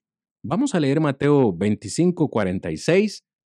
¿Lo lees, Rigo? ¿Me ayudas? Y también si quieres, eh, puedes comentarlo, hermano. Ahí lo tienes. Irán estos al castigo eterno y los justos a la vida eterna. Claro, como decías, ¿verdad? Es la eternidad, ya sea para castigo o para poder tener regocijo eterno.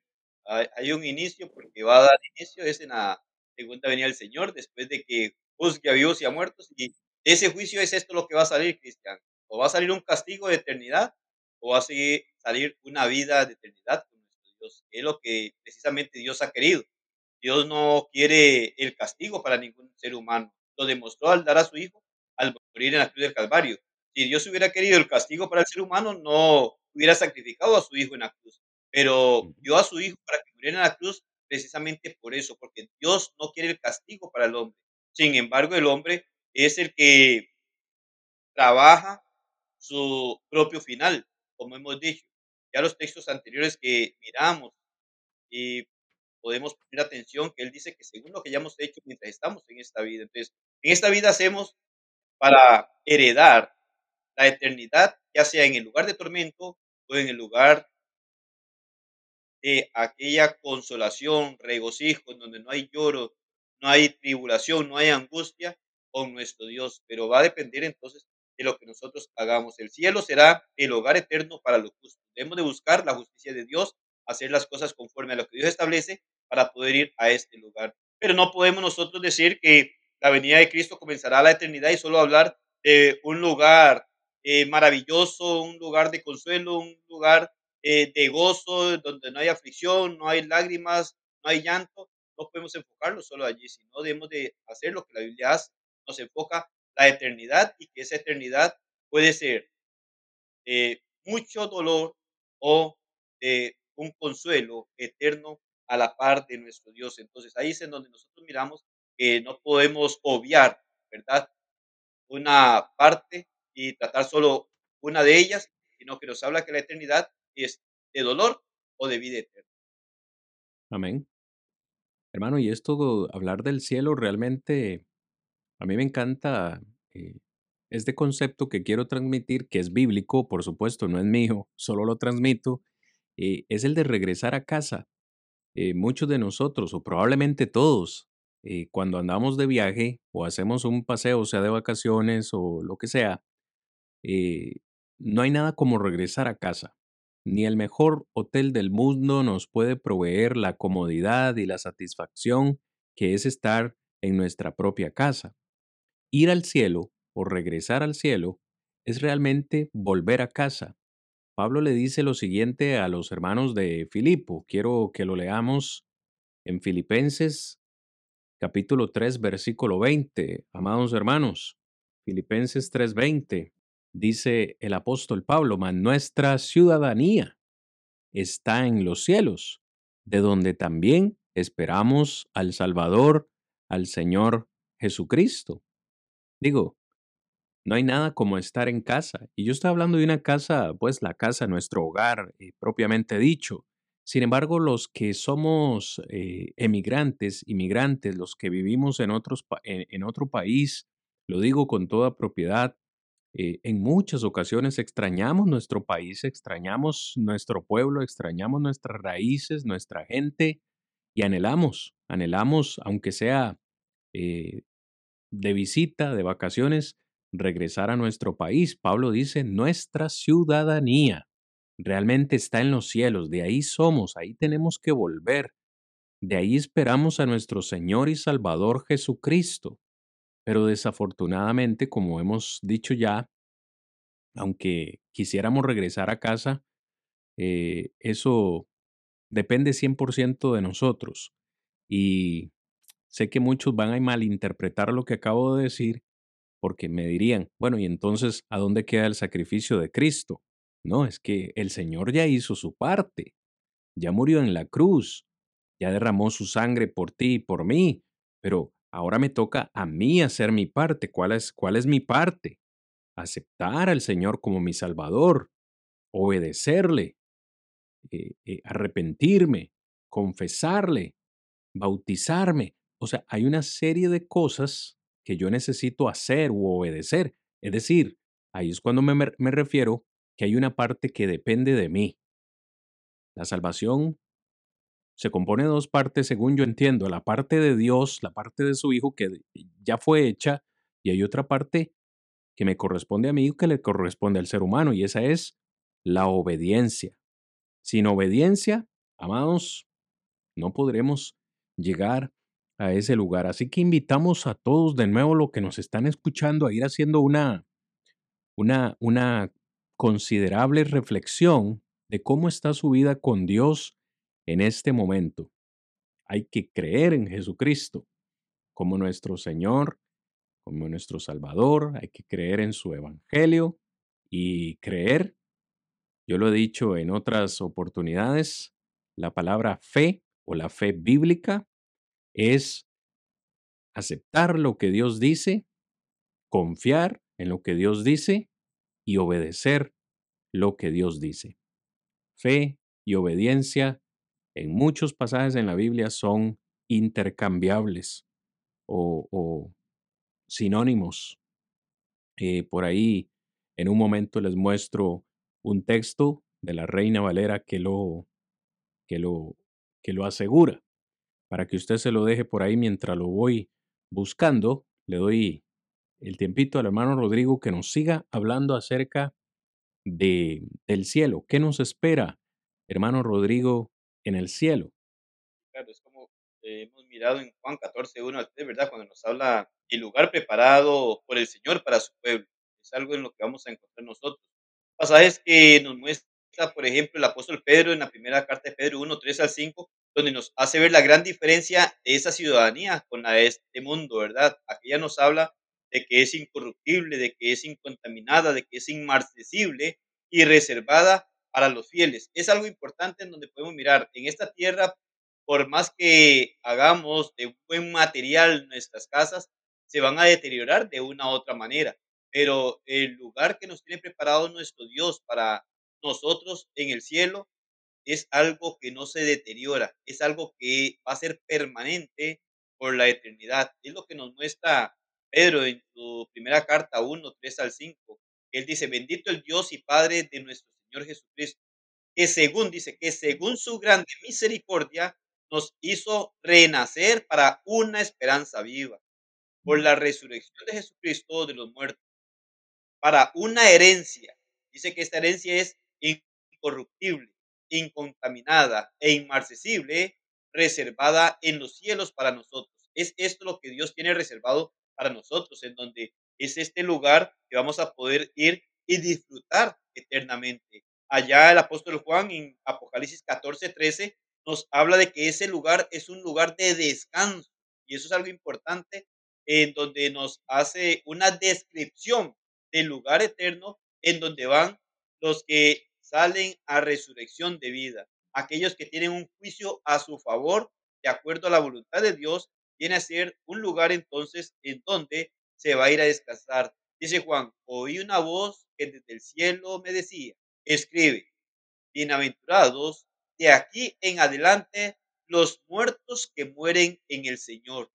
Sí, dice el Espíritu, descansarán de sus trabajos porque sus obras con ellos siguen. Ahí miramos nosotros el lugar que tiene preparado nuestro Dios para aquellos que halle haciendo conforme a su voluntad, aquellos que reciban un juicio a su favor en el gran día, el juicio final, vamos a poder ir a estar en un lugar de descanso, en donde vamos a poder disfrutar de esa eternidad junto a nuestro Dios. Pasajes nos muestran que allí no va a haber sufrimiento como sufrimos en esta tierra, no va a haber enfermedades, no va a haber tristezas, no va a haber penas, no va a existir nada que pueda atormentarnos. Nos hace ver Apocalipsis 21, 3 y 4, que nos dice, y oí una gran voz del cielo que decía, que aquí el tabernáculo de Dios con los hombres, y él morará con ellos, y ellos serán su pueblo, y Dios mismo estará con ellos como su Dios. Enjugará Dios toda lágrima de los ojos de ellos, y ya no habrá muerte, ni habrá más llanto, ni clamor, ni dolor.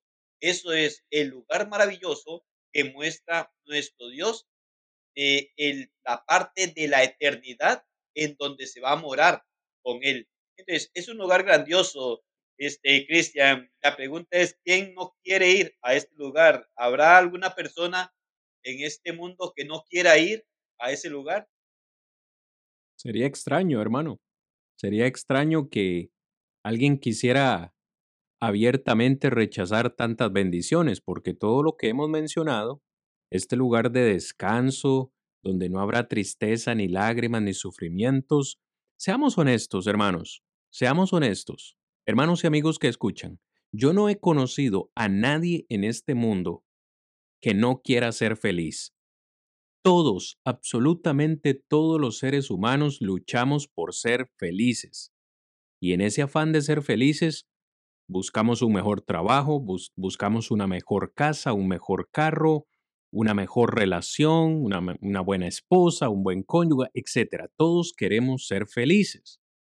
¿Quién quiere, quién quisiera rechazar un lugar donde va a haber felicidad perpetuamente? Porque todas estas bendiciones son eternas. Todos las queremos. Yo pienso que todos anhelamos estar en el cielo. Es más, la creencia popular es que todos vamos a ir al cielo. Pero la Biblia no enseña esto.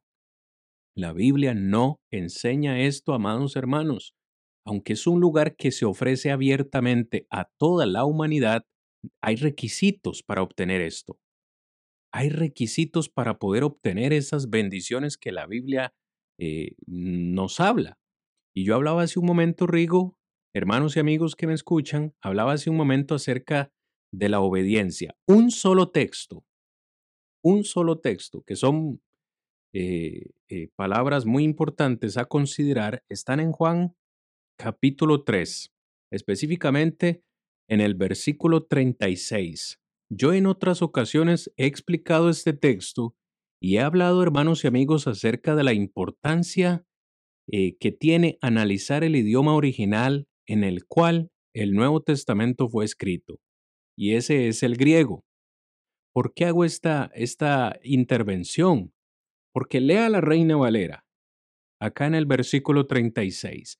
El que cree en el Hijo tiene vida eterna, pero el que rehúsa creer en el Hijo no verá la vida, sino que la ira de Dios está sobre él un, versículo sencillo, un versículo en el cual usted lee en dos ocasiones la palabra creer.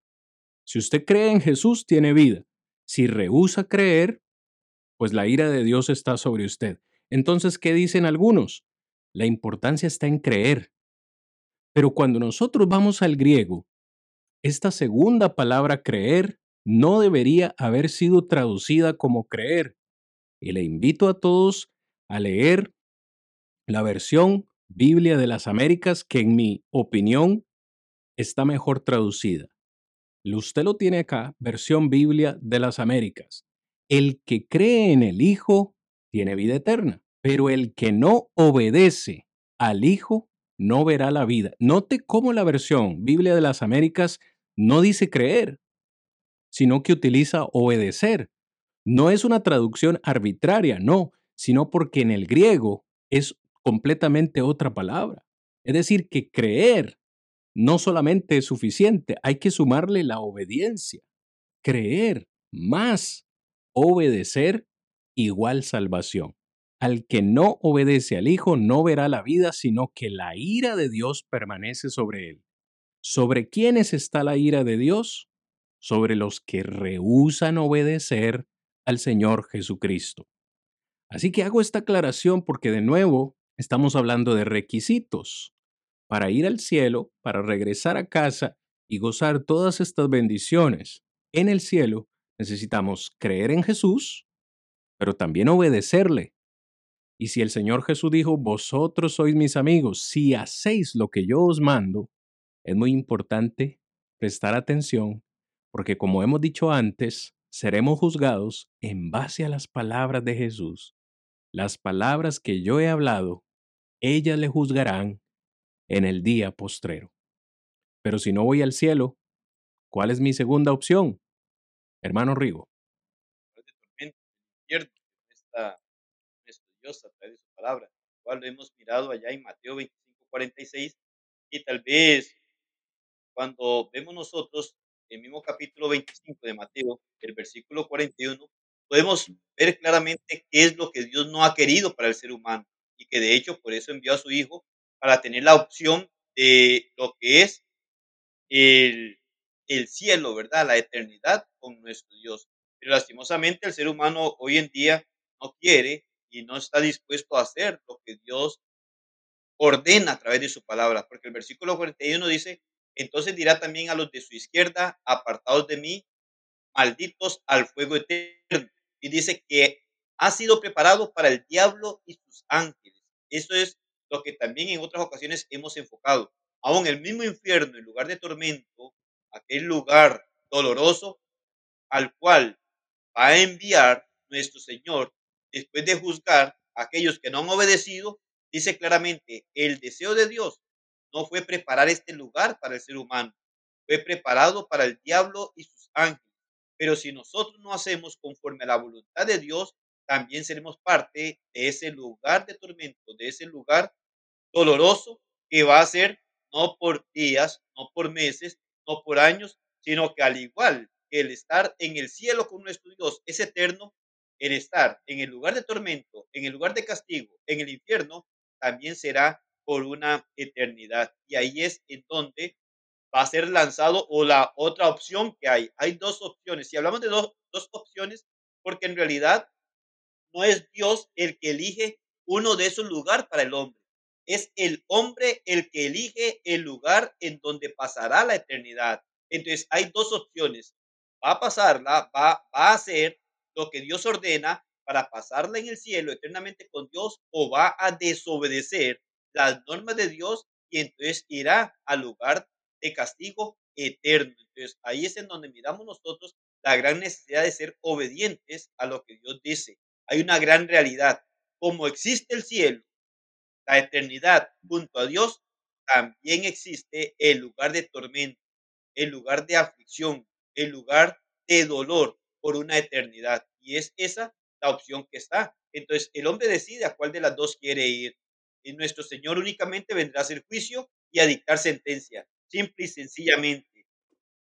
Marcos 9, 43 al 48 describe, a como hemos mirado, la descripción del cielo en la eternidad con Dios, la misma palabra de nuestro Dios también describe el lugar al cual será enviado el que no esté preparado conforme a lo que Dios establece. Y claramente en Marcos capítulo 9, versículo 43, en adelante nos dice, bueno, hace mención y miramos nosotros desde el 42 cuando dice, y cualquiera de nosotros, ¿verdad? Eh, haga o que mantenga una relación inadecuada y que tenga que hacer algo o sirva de tropiezo para alguien, pues tiene un gran problema. El versículo 43 nos dice a nosotros de Marcos 9, él dice claramente, si tu mano te fuera ocasión de caer, córtala. Mejor le es entrar en la vida manco que teniendo dos manos ir al infierno, al fuego que no puede ser apagado, donde el gusano de ellos no muere, el fuego nunca se apaga, y si su pie le fuere ocasión de caer, córtalo. Mejor es entrar en la vida cojo que teniendo dos pies y ser echado en el infierno. Repite nuevamente, al fuego que no puede ser apagado, donde el gusano de ellos no muere y el fuego nunca se apaga. Si tu ojo te fuere ocasión de caer, sácalo.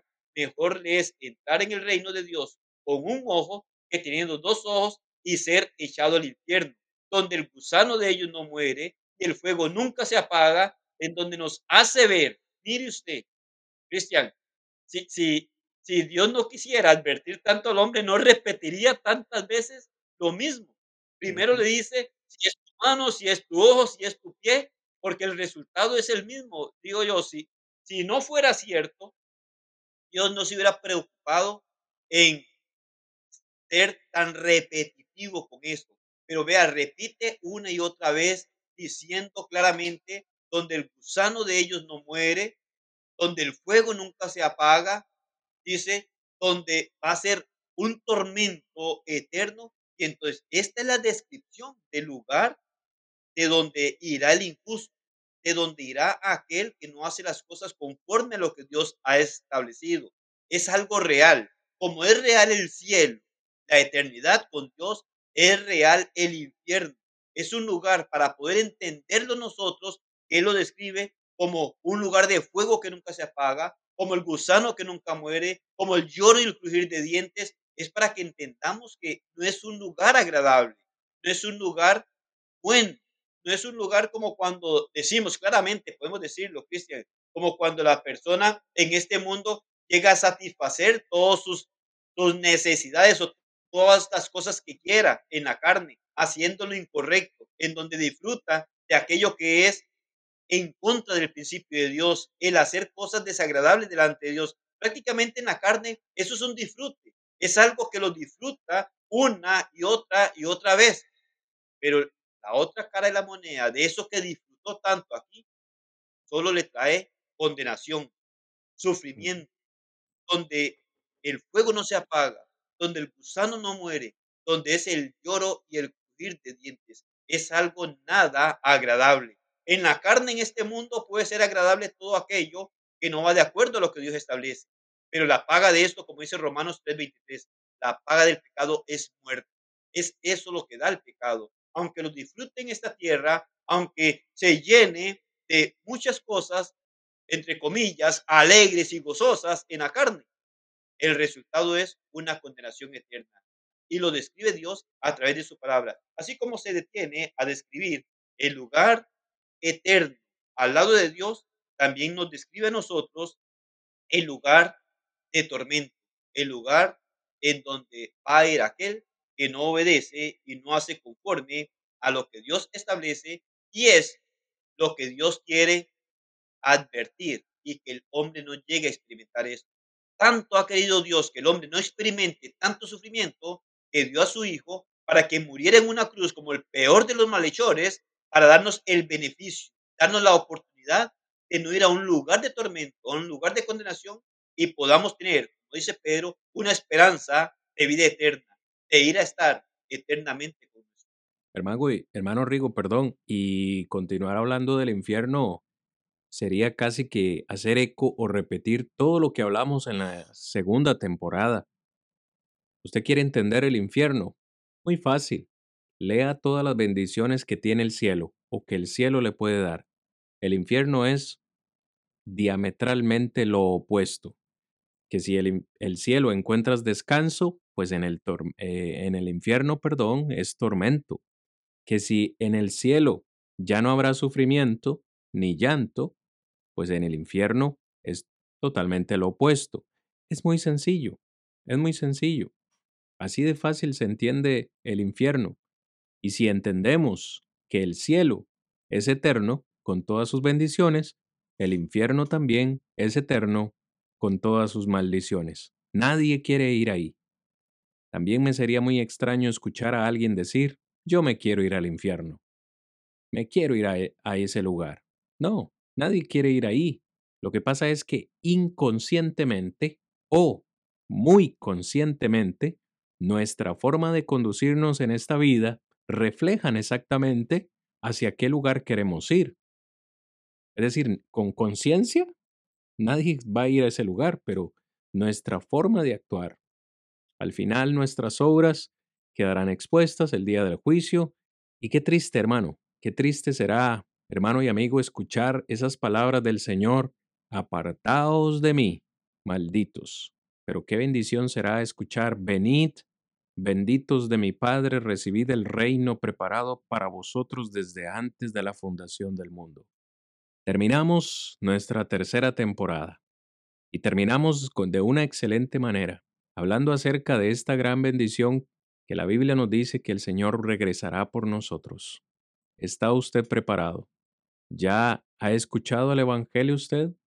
Ah, creído en el Señor Jesucristo como el Hijo de Dios, como dice Juan 3:16?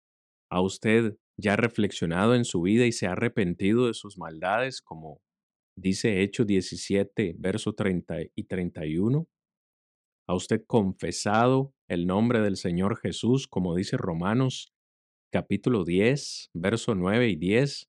Que si confesares con tu boca que Jesús es el Señor y creyeres en tu corazón que Dios le levantó de los muertos, serás salvo, porque con el corazón se cree para justicia, pero con la boca se confiesa para salvación.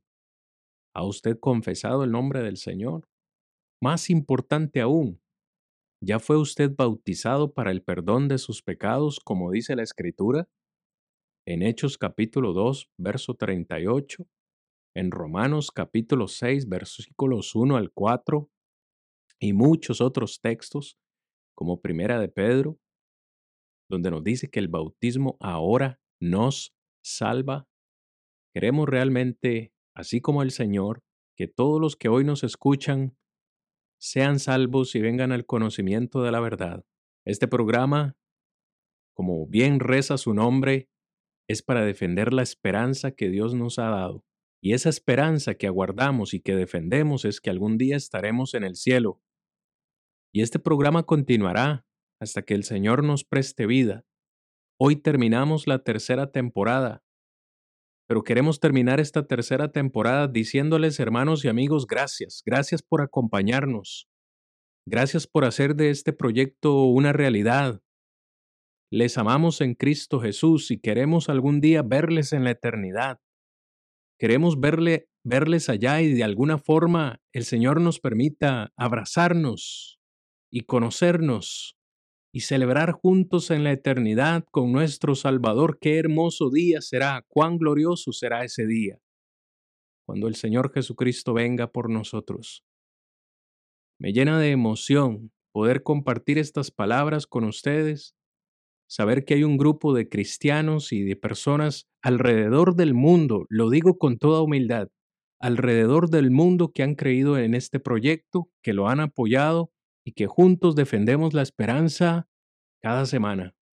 Agradezco públicamente en esta parte final de esta tercera temporada, agradezco públicamente al hermano Rodrigo Gamboa de la congregación de Siquirres, sin el cual este proyecto no sería igual el cual ha estado conmigo desde ya hace dos temporadas y sigue al pie y no me ha abandonado. Gracias, hermano Rodri. El Señor derrame grandes bendiciones sobre tu vida, sobre tu ministerio, sobre tu familia. Gracias de todo corazón por apoyar este, este ministerio, este, este humilde servidor. Gracias. No tengo palabras, pero gracias a todos los que hoy han llegado hasta esta, hasta esta parte final de este programa. Personas que ni siquiera conozco en, en muchos países, que no les conozco personalmente, pero les amo de verdad en Cristo. Gracias por esos comentarios. Gracias por esas oraciones. Gracias por esas preguntas. Rodri, gracias hermano, de todo corazón. Mira, hoy nos hemos extendido más de lo que esperábamos, pero ¿qué podríamos hacer? Es, es eh, último episodio, hay mucho que decir, mucho que comentar y yo sé que también quieres decirlo, así que te doy, te doy el espacio, hermano. Sí, no, nada más. Dando las gracias, ¿verdad? Dios siempre, y en realidad, como lo has dicho y expresado, a los hermanos y amigos que se conectan con nosotros, es una gran bendición para nosotros. En realidad, sin ellos, este, no llevaríamos a cabo, ¿verdad? Este proyecto. Y están allí, cada uno de los comentarios, este, nos hacen bastante felices el poder saber que están ahí, sus comentarios, sus preguntas, eh, nos hacen sentir que están con nosotros y que vale la pena lo que estamos haciendo. Confiamos en Dios, en que esto, bueno, de los en vivos llegue a ustedes y los que quedan también para que otras personas puedan también encontrar y conocer la verdad, pues es algo que nos anima y, y el poder ver comentarios de diferentes hermanos, amigos de diferentes lugares, nos motiva para seguir adelante. Damos gracias a Dios por este proyecto, lo hemos puesto siempre en manos de Dios, que nuestro Dios sea siempre honrado y glorificado por medio de lo que hacemos y le damos muchas gracias a Dios por permitirnos cada lunes llegar hasta cada uno de ustedes. Ha sido una temporada bastante larga, eh, hemos disfrutado también en lo que hemos podido compartir con cada uno de ustedes. Y como aún dentro del desarrollo del tema nuestro hermano Cristian decía, por lo general todo, toda persona tiene planes y bueno, ya nuestros planes y planes del hermano para el próximo año ya están, eh, está encaminando ya sobre esto, preparándonos para poder también tener eh, la siguiente temporada. Y le rogamos que, aunque no estemos viéndonos cada lunes por este medio, rogamos sigan sus oraciones por estos sus servidores. Estaremos también orando mucho por ustedes y de esta manera poder siempre buscar, honrar y glorificar a nuestro Dios de corazón, al igual que se los manifestaba el hermano Cristian.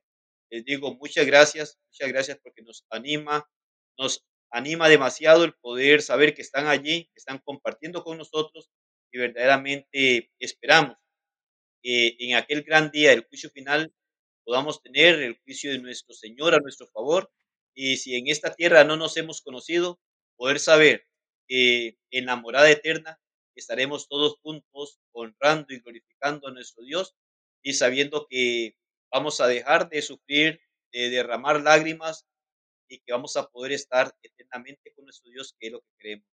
En nuestro corazón está cada uno de ustedes, aunque no los conozcamos, pero sí están en nuestro corazón, en nuestra mente. Oramos mucho por ustedes y esperamos que ustedes también nos tengan en sus oraciones para que este proyecto continúe en pie y sea Dios a través de nosotros y de esta manera podamos edificar y presentar defensa de la verdad de Dios. Hermanos, muy buenas noches. Con permiso, que la pasen bien. Muchas bendiciones. Ser como tú es lo que yo anhelo, mi redentor, cuanto no eres tú, con tu dulzura llena mi alma, tu imagen deja en mi corazón. Ser como tú, así compasivo, amante y tierno, perdonador, que ayude a otros y a los caídos, a los perdidos, traer a ti. Ser como tú es lo que yo anhelo, Wir reden.